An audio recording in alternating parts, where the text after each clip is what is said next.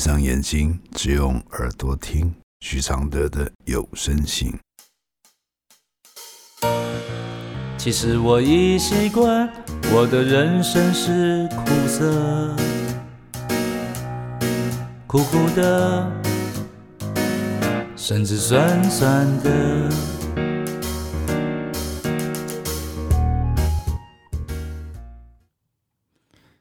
第五十二封信。意外当了小三，更意外继续当小三。来信：二零二一年，我让自己陷入道德所不允许的情感当中。事情发生至今，仍不知该如何面对。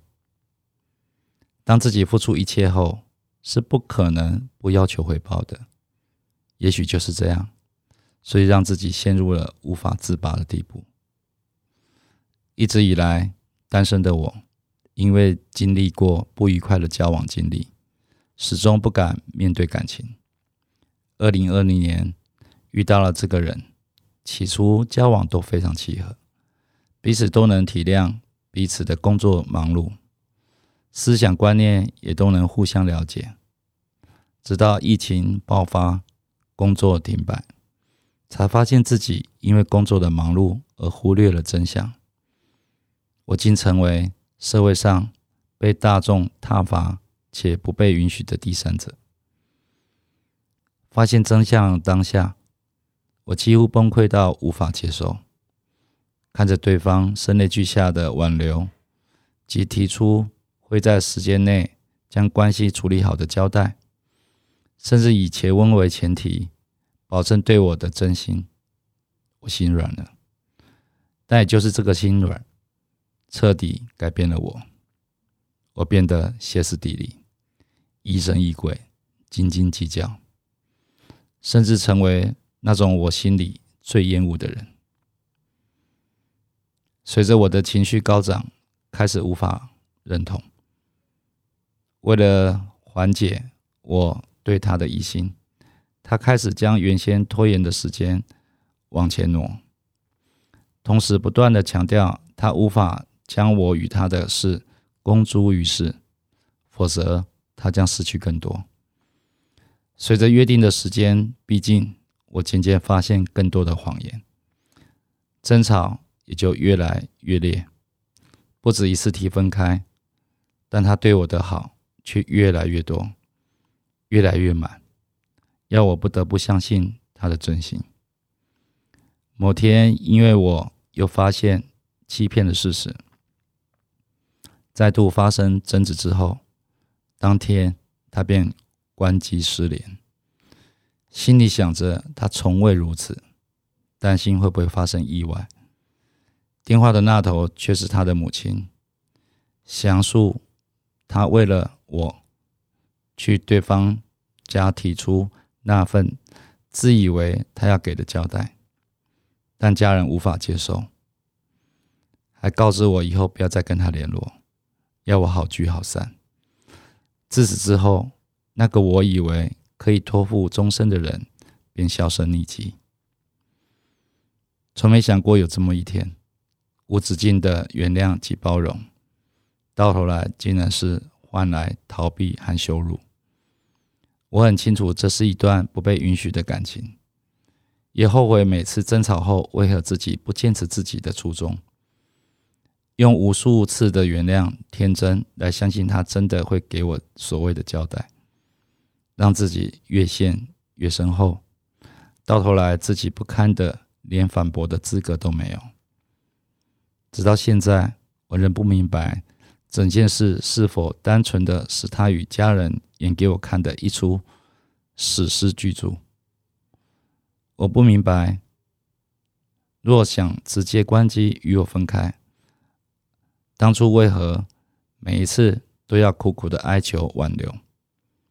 不敢相信当时的满腔热血，在短短的几个小时，真的可以像垃圾一样丢弃。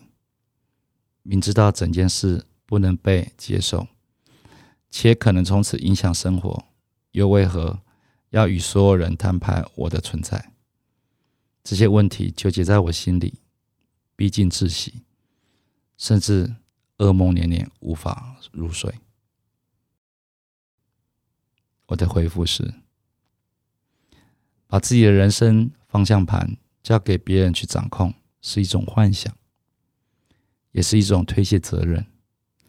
所以一切的原地不动，都需要自欺到底，才能持续着。而这个代价就是窒息、埋怨与不堪。从一开始，你就没有为你所看重的事认真考察。你只管先爱了，这个爱的深陷方式就是无分寸的付出，付出你自己定义的生命与信任的全部。这样的魔障会出现很多破绽，但每一次你都跟他一样在回避，彼此都用同样的谎言在硬撑。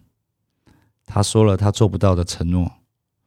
你选择了会扑空的承诺，等到承诺的时间终点逼近的时候，你们都只能用惨烈的方式焦虑与伤害，逼对方拿出无路可退的招数，让自己用埋怨来自欺与自伤。事到如今，真面目就是你们都是为了情欲软弱的人。宁愿心存侥幸与紧抓着一线希望，也不肯停下脚步，给自己一条光明的生路。现在你的痛苦要解除，就是停止把责任再推给别人。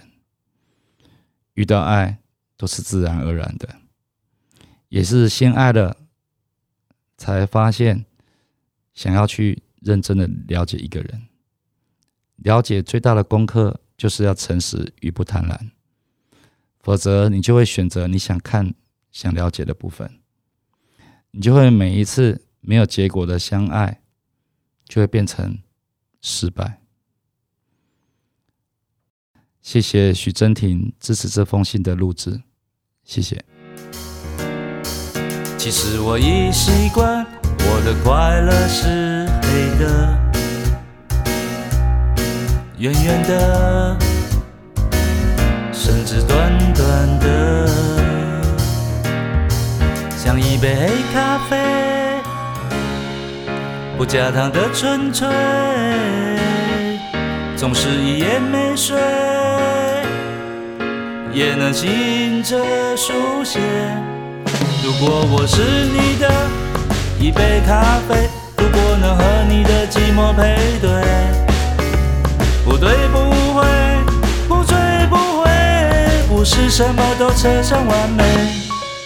如果我是你会喝的咖啡，如果注定我会吻你的嘴，不为不累，不美不醉，不必什么都要留住滋味。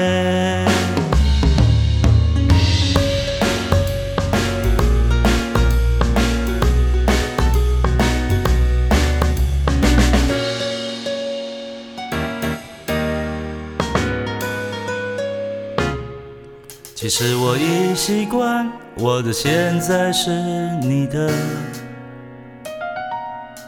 悄悄的，甚至冷冷的。其实我已习惯，我的爱情是空的，虚幻的，甚至真实的。像一杯黑咖啡，不加糖的纯粹，总是一夜没睡，也能醒着书写。如果我是最后一杯咖啡，如果每一次的爱都是约，不言不怕，不喝不醉，不必什么都不能没睡。我是一杯新的咖啡，如果相遇可以无言以对，不言不语，不笑不为，不是什么都要不留。余味。